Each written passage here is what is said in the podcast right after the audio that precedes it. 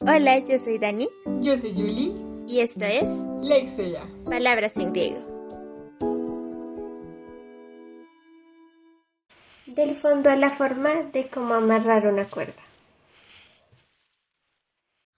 En el episodio del día de hoy vamos a leer nuestras distintas creaciones con el interruptor de cómo amarrar una cuerda.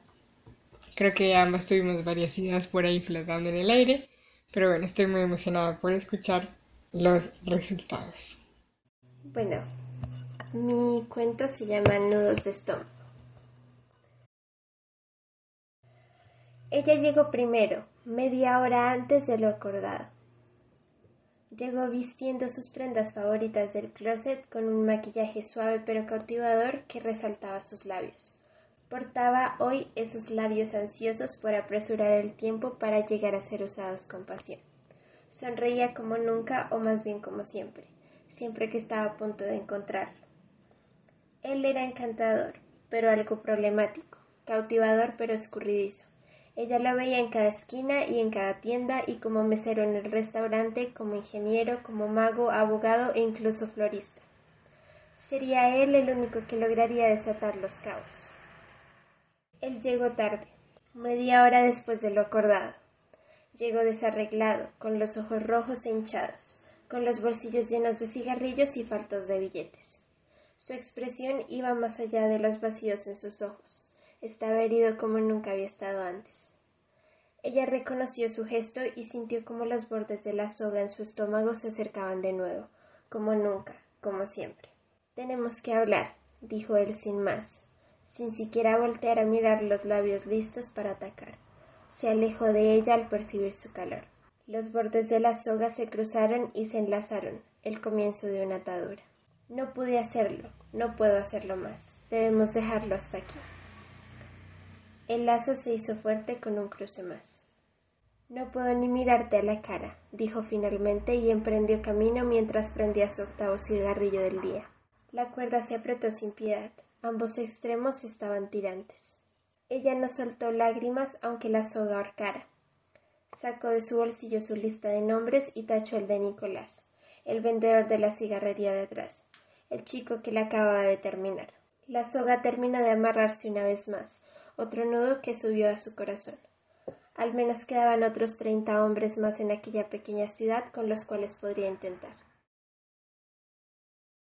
Eso a mí me dio un gran giro en mi mente. Pero, wow. Ok, ok, ok, espera. Primero, tengo excesivamente muy pocas anotaciones.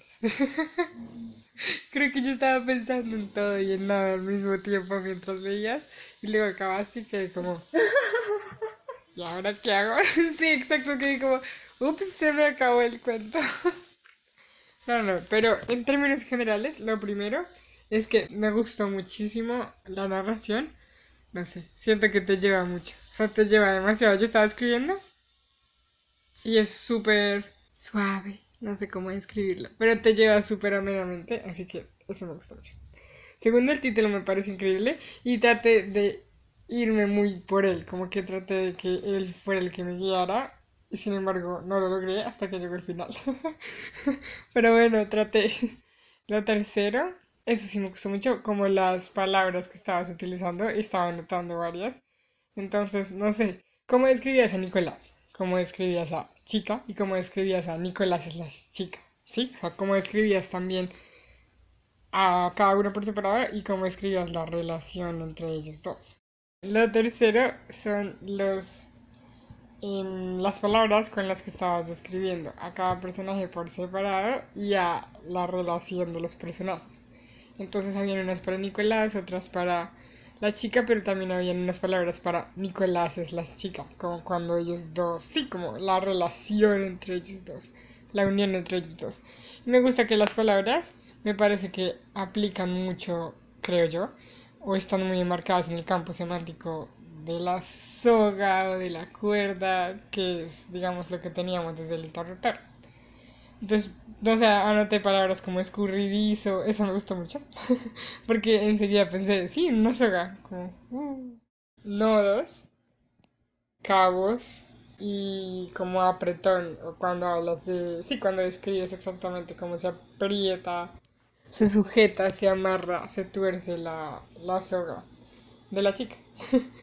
y lo chévere también, como que mi cuarto elemento que me gustó del cuento, es que hay una cierta noción también de... Mm, la palabra que se me ocurrió no aplica mucho, pero iteridad, o sea, como de, de repetición.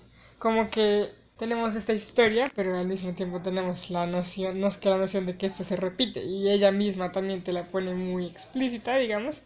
Como bueno, igual quedan 30 más chicos, quedan 30 otros chicos con los cuales se puede probar si son capaces, no sé, el segundo que yo entiendo, de desenredar esto nuevo y no de, por el contrario, apretarlo más. Entonces, como que da noción de que esto no es algo que es algo que se va a volver a repetir. Y quién sabe, cuando va a lograr esta chica lo que quiere lograr.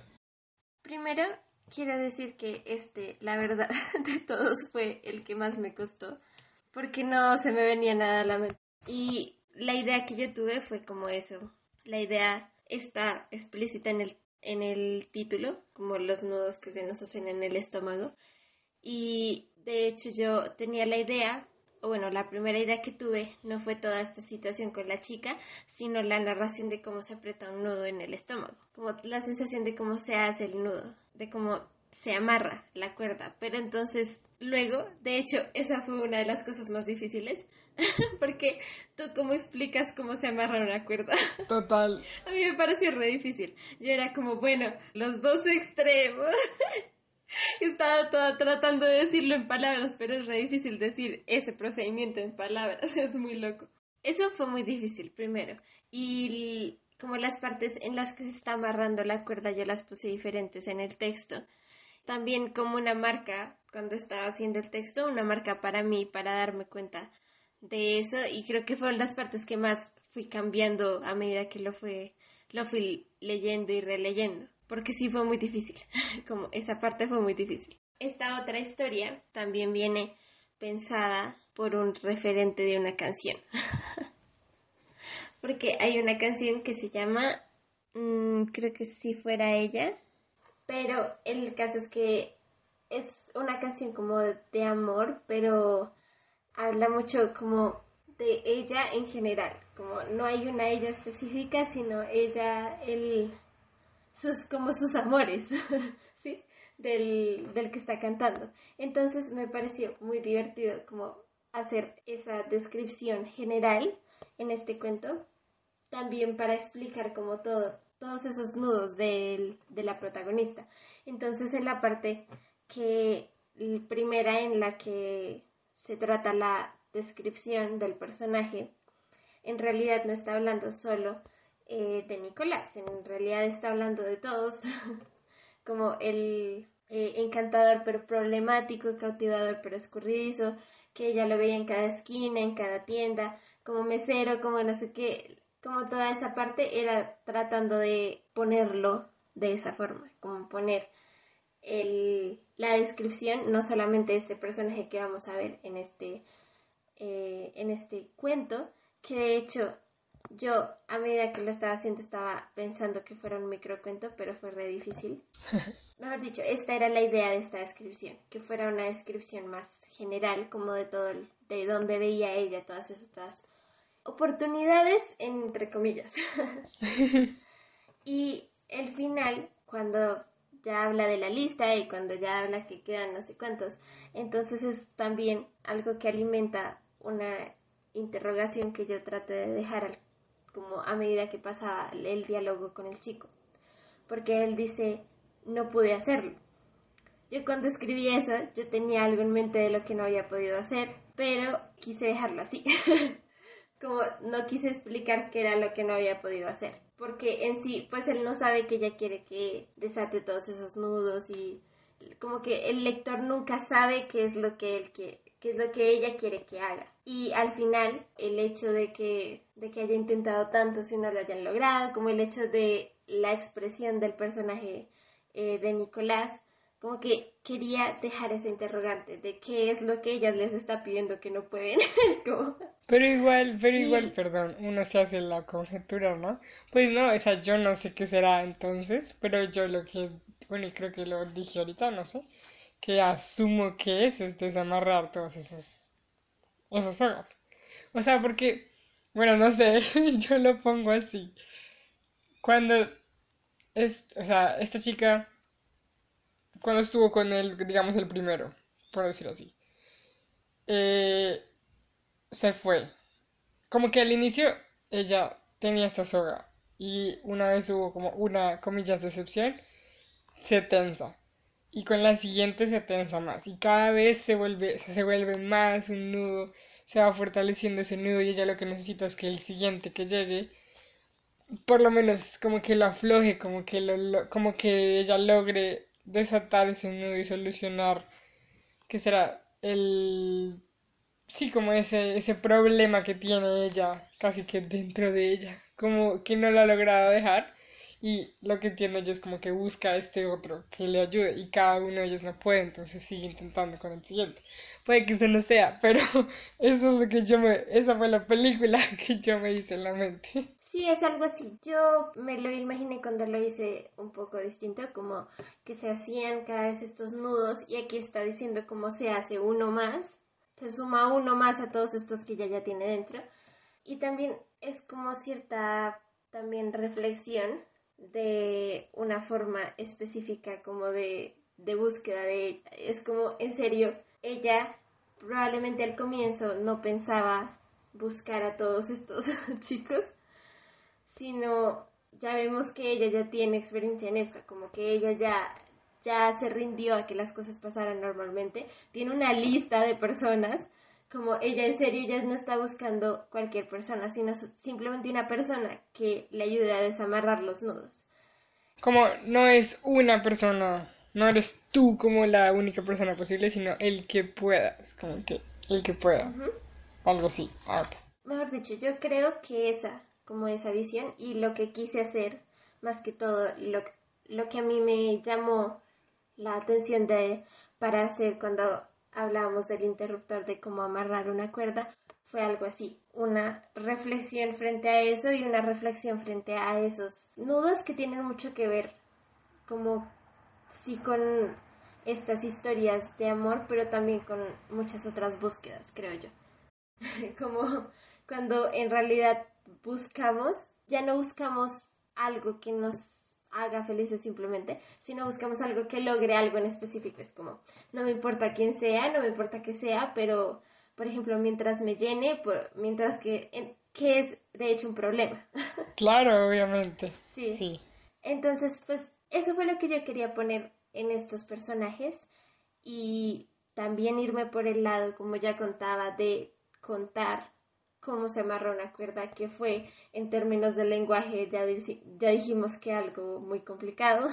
Y eh, para finalizar también en cuanto a la forma, eso que decías, como de, de algo que se repite y se repite, también fue algo que intenté hacer aquí, pero más que todo por la brevedad. Siento que este es uno de los cuentos que tú te vas dando el problema, pero no es como tú te vas dando cuenta del problema, pero el problema no nace ahí.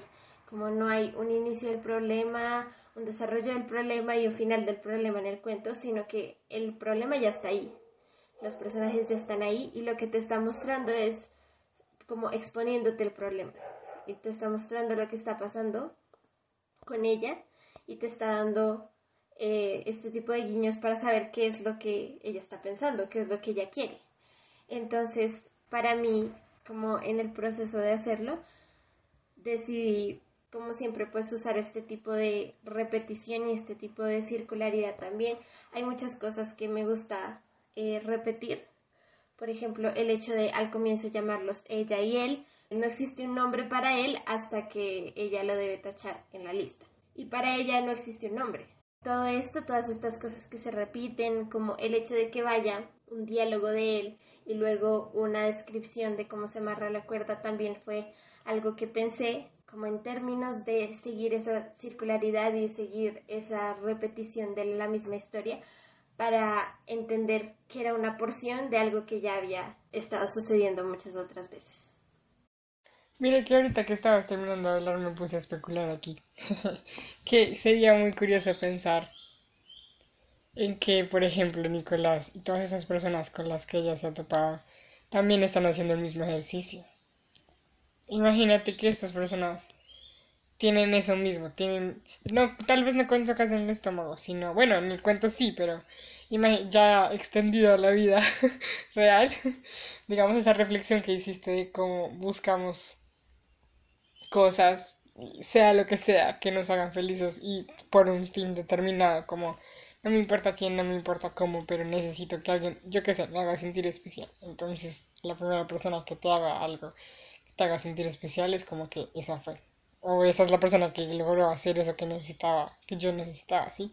Hasta qué punto, por ejemplo, Nicolás o todas las personas que ya tienen tachadas en la lista antes, estaban buscando también que esta chica satisfaciera determinado objetivo puntual en ellos y no lo logró.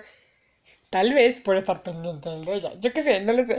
El punto es que me parece que en general el cuento y este último que dijiste genera una reflexión grande para la vida. O sea, cuando hablaste de eso. Y eso me parece muy bonito. De hecho, eh, una de las cosas que más intenté hacer en este cuento, como lo que más difícil me pareció, eh, fue crear una trama con el interruptor. Como que igual siento que hay varias cosas que trabajarle a esta, como esta idea, esta trama del cuento, pero eh, algo que sí le trabajé mucho fue a pensarme los personajes en sí mismos, como hay una forma de ser, una forma de vestirse para ella, una forma de hacer las cosas y como una forma de sentirse frente a ellas. Y para él también, porque vemos mejor dicho, no, no, no es gratuito, como cuando dice que él llega desarreglado, con los ojos rojos hinchados, pero con los bolsillos llenos de cigarrillos. Y como lo de los cigarrillos también fue intencional.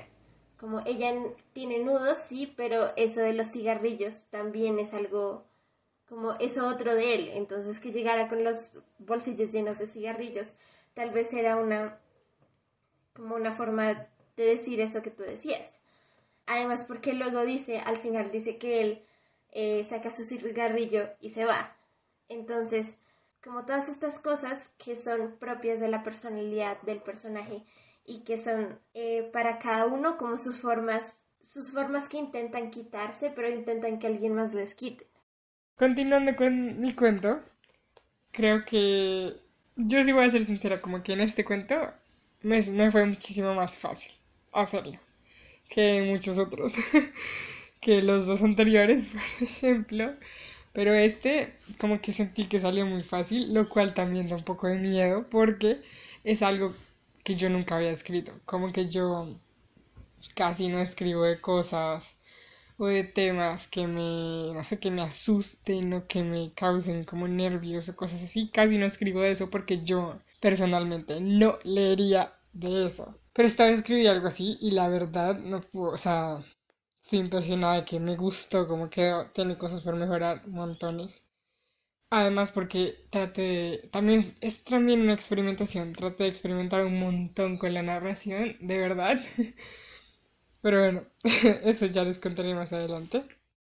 Antes de empezar a leer, pues el cuento habla sobre el suicidio, entonces no quisiera afectar a nadie, así que si alguna persona no se siente cómoda hablando sobre el suicidio por alguna razón en específico, yo creo que es mucho mejor que dejen el episodio hasta aquí, porque pues vamos a hablar, el cuento tiene ese tema, vamos a hablar sobre eso, voy a hablar sobre eso, entonces creo que si va a ser motivo de perturbación es mejor no escuchar.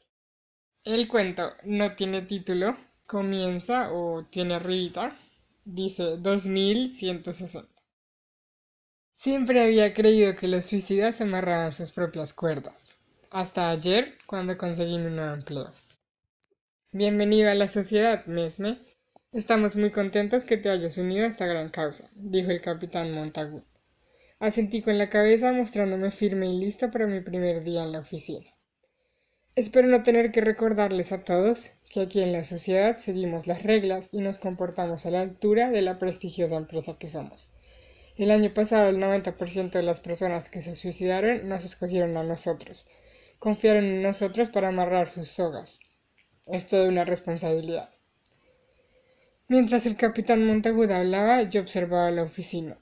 Había entrado por un edificio verde y subido hasta el décimo piso para llegar a las oficinas centrales de la sociedad. Esta tenía dos dependencias. La primera, en donde nos encontrábamos, era un cuarto estrecho con diez cubículos y una oficina de vidrio al fondo a la derecha. Los diez cubículos eran para mis compañeros y para mí. Eran pequeños escritorios de madera con sus respectivas sillas detrás, y en la mesa se podían observar cofres, también de madera, con, asumí, sogas de todo tipo, delgadas, gruesas, de colores, suaves, ásperas, con brillo, mate o incluso con aromas. La sociedad era conocida por pensar en todo lo que el cliente pudiera necesitar a la hora de su suicidio. Recientemente crearon un programa de asesoría en el que te ayudaban a diseñar tu propio escenario. El servicio incluía planeación estratégica del lugar, comunicación asertiva de la decisión, asesoría de imagen y por unos pesos más podrías incluso adquirir fotógrafo privado. El nuevo programa se vendía como pan caliente, solo que a la gente le sabía incluso mejor. La oficina de vidrio es, como adivinarán, del capitán Montagut. Le gustaba poder vigilar a sus trabajadores a través de sus paredes de vidrio. Algunas veces incluso las usaba como tablero para hacerse entender mejor en algunos pedidos que demandaban más atención y cuidado. La oficina era estrecha, mucha gente en un espacio pequeño, pero con eso me conformaba. Justo al salir de mi oficina estaba la oficina de Joaquín un chico bajito y delgado, de esos con los que la brisa juega voleibol, con bigote de Dalí, mirada falsa como de emoji, cabello de pasta larga y uñas como de ajonjolí. Eso sí, su aspecto físico lo recompensaba con su alargada, educada y líquida letra con la que escribía. Semanas después me enteraría de que era él el encargado de apuntar en un tablero al ganador diario del juego del pudín. Quien creyera que por ser una compañía de suicidas no sabían divertirse mis compañeros, mejor que le caiga un coco. En la sociedad sí sabían cómo pasar el rato. Lulo, una chica alta enamorada de los tacones transparentes, así dejaran ver sus juanetes y venas inflamadas, con cabello como hojas de zanahoria y labios anémicos del color del lulo, se inventó un juego al que llamaban licuado. El juego consistía en hacer un círculo entre nosotros y mirarnos fijamente, callados. El primero que hiciera un sonido lo más parecido al de una licuadora funcionando ganaba. Todos amaban jugar, y más si había ruido alrededor, porque dificultaba el hecho de escucharnos y generaba tensión sobre quién había y quién no imitado el ruido de la licuadora. Yo la verdad nunca pude ganar ni una sola ronda. El mejor juego de todos para mí era el de Joaquín. Hasta el capitán Montagut jugaba con nosotros. Lo llamaron el juego del pudín. Cada noche Joaquín colocaba un pudín y lo ocultaba en la nevera. A la hora del almuerzo todos salíamos corriendo a la oficina, como los niños cuando comienza el receso, para poder ser los primeros en llegar a la nevera y tener mayor probabilidad de encontrar el pudín y ganar. El capitán Montagut, Lulo y Joaquín eran los únicos que habían ganado. Creo que al día siguiente Lulo apareció con unos chupones por todo el cuerpo. Parecían pequeñas pinceladas de esas que solo labios y dientes pueden hacer y Joaquín recibió un aumento que incluyó una invitación del capitán a cenar pastas con ajonjolí en un famoso restaurante. ¿O fue una coincidencia o ese pudín también da suerte? Además de nuestros momentos de diversión y almuerzo, también trabajábamos. Un día de trabajo consistía en sacar de los cajones que teníamos en nuestras oficinas 100 cajas de hilos, agruparlas por grupos de a dos cada grupo enroscarlo como el cabello crespo y cuando se tenían cuatro grupos enroscados había que trenzar. Una vez la trenza de cuatro cabos estaba lista, debíamos probar si resistía. En el patio trasero estaban las gallinas de prueba. Las llamabas, les amarrabas las sogas al cuello y dejabas que corrieran. Si la cuerda se rompía, tocaba desechar los cien hilos e ir a la bodega por un nuevo lote. Si no, podías proseguir con el siguiente paso. Seguía entonces decorar las sogas. Esta sinceramente era mi parte favorita. Cuando las personas hacían su pedido te contaban cuál era el motivo de su suicidio para que nosotros agregáramos una nota, como que, como ya se imaginarán, escribía Joaquín, con la causa de su suicidio para conocimiento de sus familiares y amigos. La mayoría de notas que leí mostraban que la gente estaba cansada de caminar sin rumbo, cansadas de no saber qué hacer o incluso cómo con su vida y con el mundo que los rodeaba. Una vez la soga estaba lista, resistía y lucía decente, mis compañeros y yo la empacábamos y la enviábamos a las casas de nuestros clientes. El tiempo le había enseñado a la empresa que debía firmar como la sociedad empresa de envíos para que nadie se enterara de los planes de nuestros clientes. Su seguridad y la de sus datos privados y personales eran una promesa de valor de la sociedad. Después solo había que esperar hasta ver al cliente en las noticias. Todos tomábamos champaña de palmera cuando veíamos un trabajo bien hecho. Y así pasaron mis primeras semanas en el trabajo. Por semana estábamos recibiendo entre 7 y 8 pedidos. Trabajábamos a buen ritmo y entregábamos a tiempo. Nuestros clientes eran felices. Bueno, eso creemos que nos dirían si pudieran. Un día llegó un pedido extraño. El cliente no quiso decir quién era, no nos dio nombre, ni dirección, ni documento, solo un número telefónico al cual llamar. El pedido tampoco se reservaba a lo extraño. Nos estaban pidiendo 10 sogas iguales con 10 notas iguales que querían que dijeran manos cansadas. Era la razón de suicidio más curiosa que había visto hasta ahora. Había visto varios rompí con mi novia o mi mamá no me quiere. Incluso se acabaron las gomitas rojas del paquete. Pero nunca manos cansadas. Me pregunté si no sería más sencillo cortarse las manos y ya. Pero en el negocio es de mala educación proponerle otra alternativa al suicidio además de la muerte, así que me reservé mi pensamiento. Además, el costo ya había sido transferido, y mientras los clientes pagaran, la regla decía que no se les podía reclamar nada.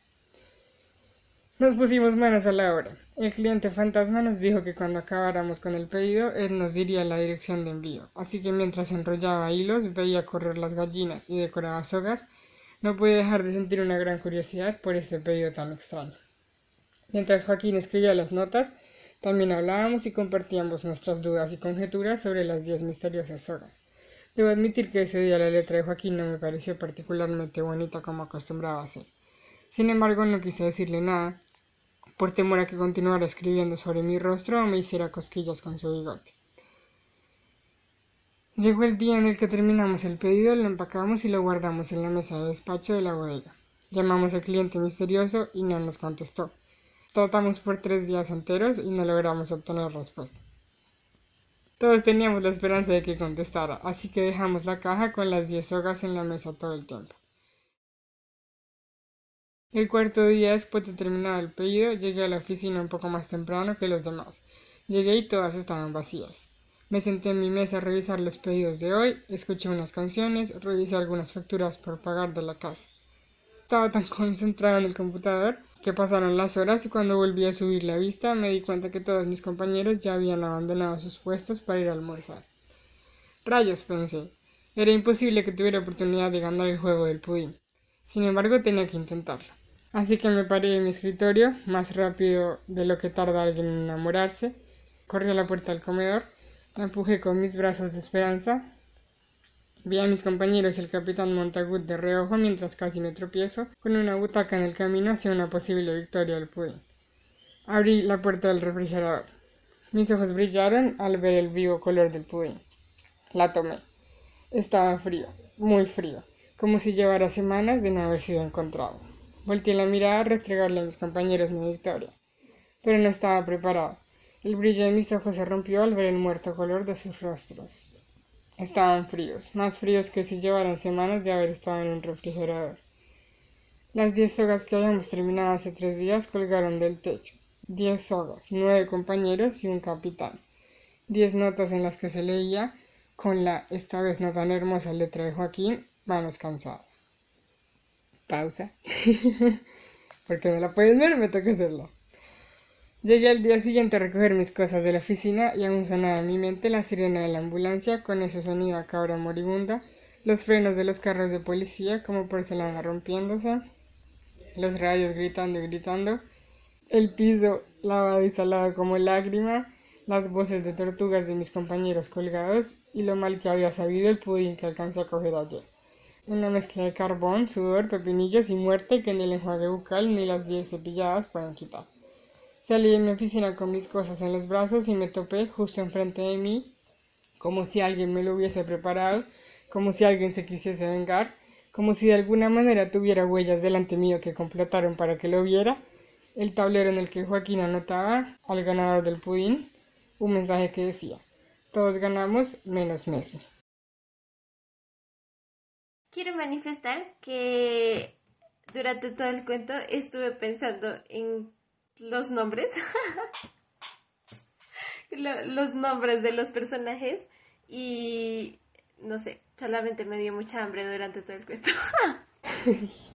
Más o menos cuando estabas diciendo lo de las 10 notas, yo estaba como que ya comencé a pensar en lo que podría pasar. Pero, aún así, quiero decir que ese juego con los nombres o el como con todas las cosas de comida, siento que eso es lo que al lector, no sé, hay un juego ahí interesante de sinestesia extraño. Siento que contrarresta con lo que está pasando de una forma toda extraña. no sé bien cómo, cómo explicarla, pero como que el final de la historia, mejor dicho, no te sientes tan como impactado por lo que hicieron o por lo que está pasando, te sientes como todavía todo las gomitas. como que te quedas pensando en ese tipo de cosas que lo hicieron todo.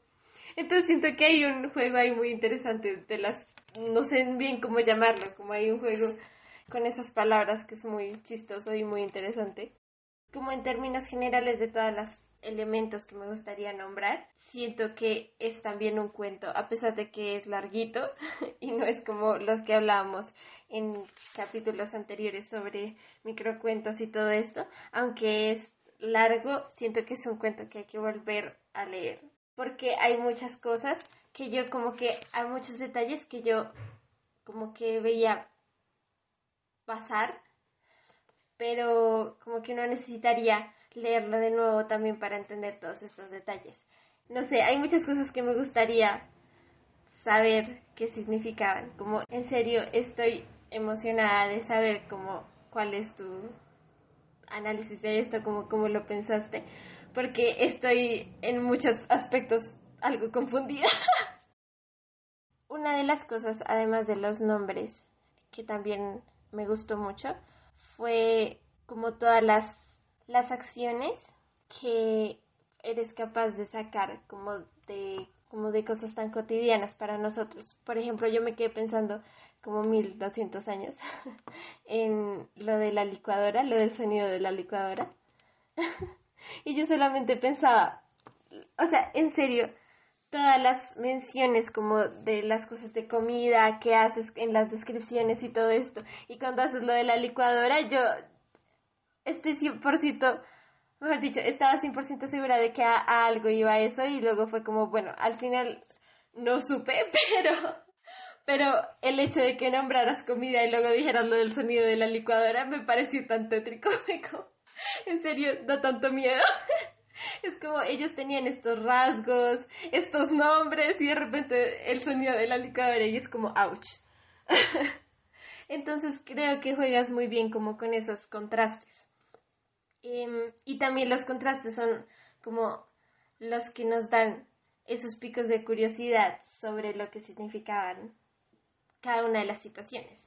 Y son situaciones que para nosotros parecen cotidianas, pero cuando lo pones en el contexto del cuento hay muchas cosas que a uno efectivamente pues le chocan por la por el contexto en el que están en el cuento.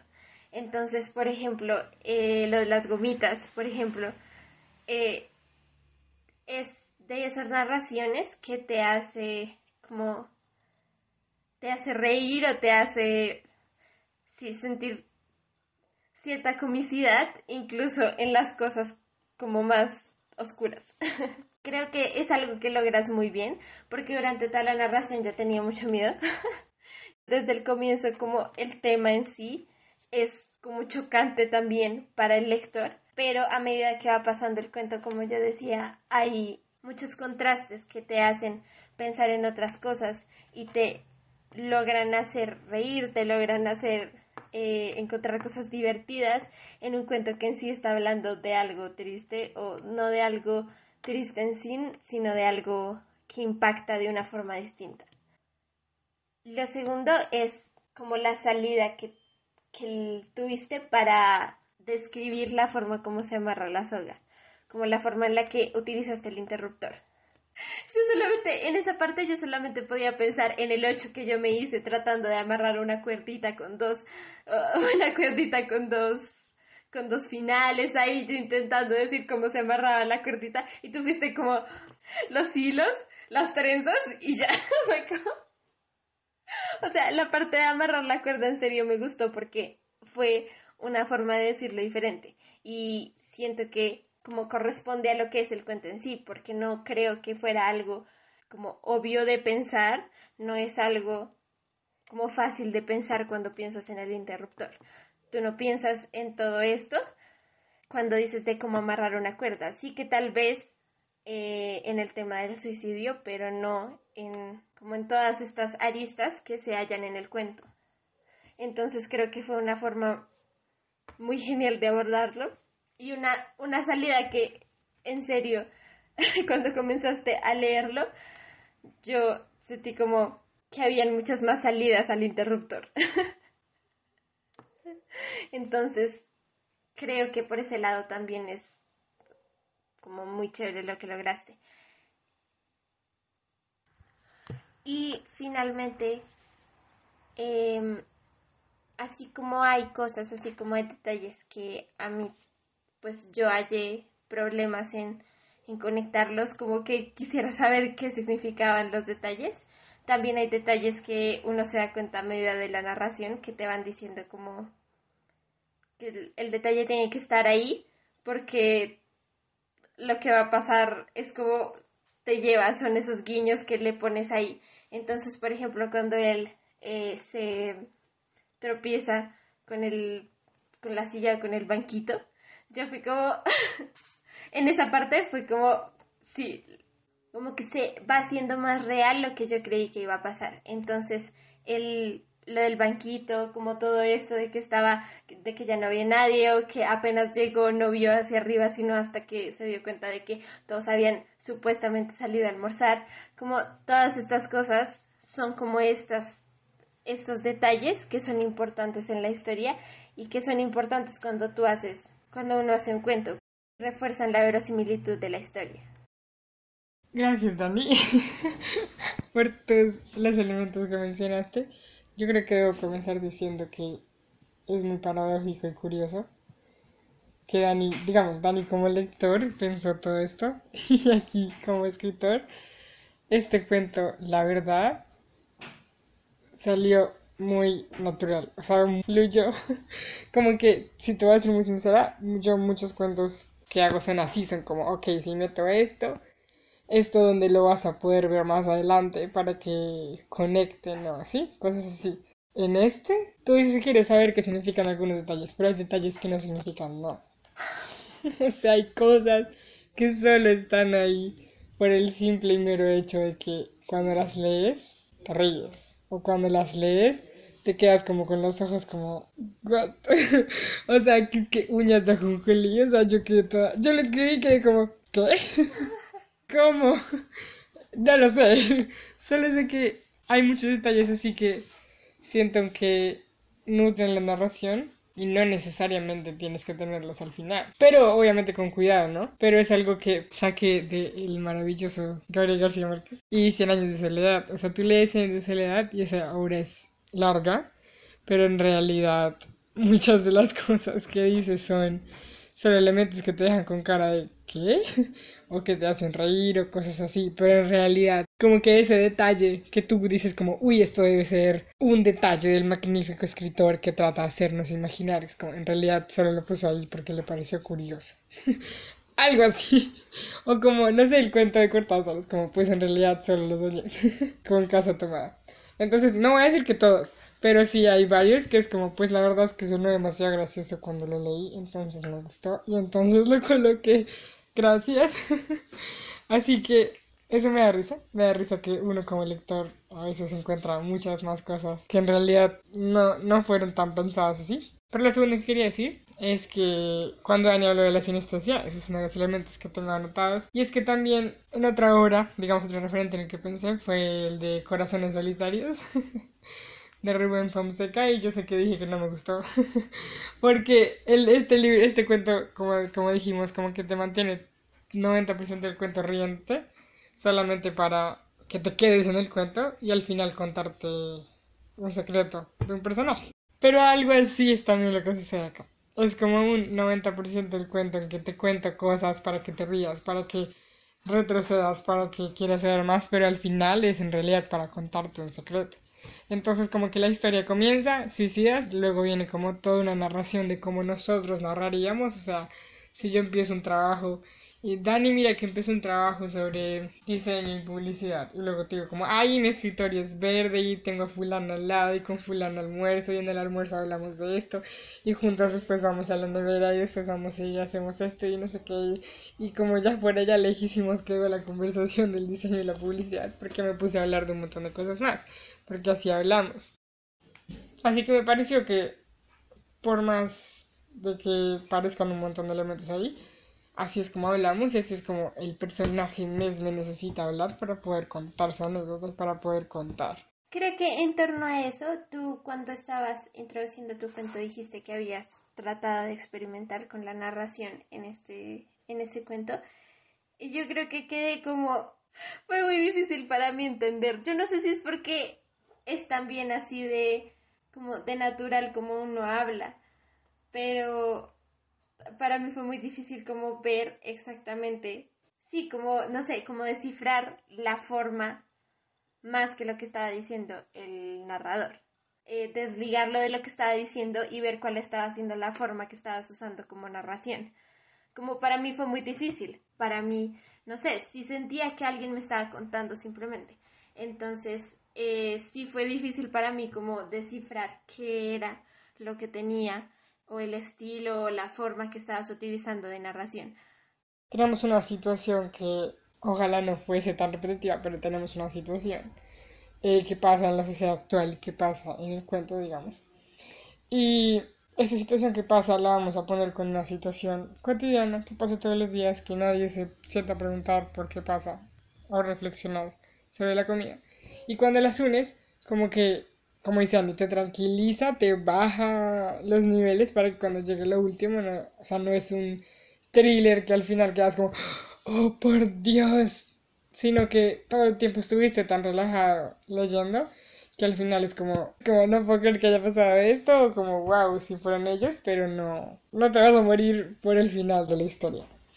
Otra de las cositas pequeñas es que también el objetivo, el objetivo con la narración era hacer una descripción también entre, entre mágica y cotidiana, pero que también te dejara con los ojos abiertos, como dije, uñas de ajonjolí, como cosas que pareciesen X, pero que cuando las piensas es como, ok, espérate. Es como que si la dejas pasar, tal vez no te pasa nada, pero cuando la piensas, es como, eh, aquí hay algo raro, como que cómo podría funcionar eso, cómo sería eso en la vida real. Creo que hay una parte muy interesante que no se me había ocurrido y que es como este tema llevado a una narración totalmente realista sería mucho más chocante obviamente para un lector. Como la acción en sí siento que es muy condensada, como lo que está pasando es muy pequeño, pero lo que se está narrando es lo que abarca la mayoría del cuento. Como la descripción del lugar, la descripción de las acciones es lo que abarca la mayoría del cuento, eh, pero la trama o el, nudo, la acción principal es en realidad muy pequeña, pero aún así tiene esa característica de que si fuera narrada de una forma realista, creo que sería obviamente mucho más chocante para un lector. Entonces creo que el hecho de que hayas como hecho este contraste entre esas cosas que tú decías que uno lee y son como pensar aquí hay algo raro también le hacen a uno como desligar hasta cierto punto un poco la narración de una realidad, como no es algo que en serio haya pasado porque me dolería demasiado. Es como ese, ese, tipo, ese tipo de cosas, siento yo. Que aún así, yo no sé, pero yo siento que no le quita verosimilitud. Todas estas cosas le dicen también al lector como le ayudan a desligar esto de su realidad tangible para que no sea el golpe tan duro, como para que esto que está pasando no te sí, no, no lo sientas tan propio, no lo sientas tan, tan impactante, por decirlo así, sino que recuerdes que esto es parte de esta narración de este personaje y que todo esto está pasando en un contexto del cuento. Sin embargo, por más, no sé, sí, raros, bastante raros, que son, por ejemplo, los juegos o, o su relación o la relación que parece tener con, con los compañeros o la relación que tienen ellos mismos. O sea, como esto de que Lulo y el Capitán Montagut hayan ganado, hayan sido los únicos que ganaran el juego del pudín. Y después hayan tenido, haya, haya mismo visto ciertas actitudes ciertas cosas, como que uno dice como, hmm, ahí estos señores compraron el hecho de ganar el juego, así como que no lo ganaron. Estas personas, tanto el capitán como estas nueve personas, llevan tiempo trabajando en esto. Y con cada soga que tú haces, es un muerto más. O sea, cada soga que tú haces es un muerto más. Imagínate que tu, que tu trabajo bien hecho sea ver a tu cliente en las noticias eh, suicidado. sí, o sea, eso no es un trabajo que, es un trabajo que carga emocionalmente. Y esa carga emocional, yo creo que nadie la sobrevive sin juegos tan tontos como estos sin comentarios tan tontos como los que hacen, ¿sí? Sin situaciones tan tontas como las que se narran, porque es que es una carga emocional y una situación que impacta, que pesa mucho, que necesita algo que aligere esa carga, que algo que, más que para los lectores, para los mismos personajes, como que yo siento que un personaje no es capaz, una persona no es capaz de aguantar bueno, no es capaz, es capaz muy difícilmente de aguantar una situación tan pesada como ser el, ser la, pues no la causa, pero ser el que apoya. La palabra es triggered y no recuerdo la palabra en español. El que sí, que el que apoya ese suicidio es 7, 8 personas por semana. Así que yo creo que manos cansadas es como ya no podemos más seguir haciendo sogas y ver gente morir. Y también el final. Bueno, tengo tres cosas más por decir. El final. Cuando dicen todos ganamos menos Mesme. Se supone en el cartelito del juego del pudín. Cuando Mesme, digamos, obtuvo el pudín, así que técnicamente ganó. Bueno, literalmente ganó. Pero lo que tenemos es como esas 10 personas que dijeron que dijeron nos vamos a suicidar porque tenemos las manos cansadas, porque estamos cansados de ver gente morir. Por lo tanto, nosotros ganamos porque necesitamos, no vamos a ver más gente morir porque ya estamos muertos. En cambio, tú tienes que vivir el resto de tu vida pensando que mataste un montón de gente, que ayudaste un montón de gente a que se matara y que estamos y que estás viviendo en una sociedad en la cual todo el mundo se mata entre sí y todos nos ayudamos el uno al otro para acabar con nuestras vidas. Y ese es el motivo de su pérdida. Las dos cosas últimas que quería decir son primero que otro referente es, creo que fue el primer referente, Fahrenheit 451, como este modelo de distopía en el cual ciertas personas hacen cosas que parecen opuestas. Entonces, en Fahrenheit 451, que los bomberos incendien libros y aquí que haya una empresa que sea la que haga las sogas de los suicidas hasta qué punto el verdadero protagonista de un suicidio, bueno, de uno de los tipos de suicidio, es la persona. Como hasta qué punto no la cuerda no puede tener un protagonismo, no puede ser un personaje. Y cuando el interruptor nos decía de cómo amarrar una cuerda, la verdad es que no sé por qué, lo primero que pensé fue en eso, en la dinámica del suicidio. Yo cuando dijiste la primera frase, creo que una de las cosas que más me gustó fue esa primera frase.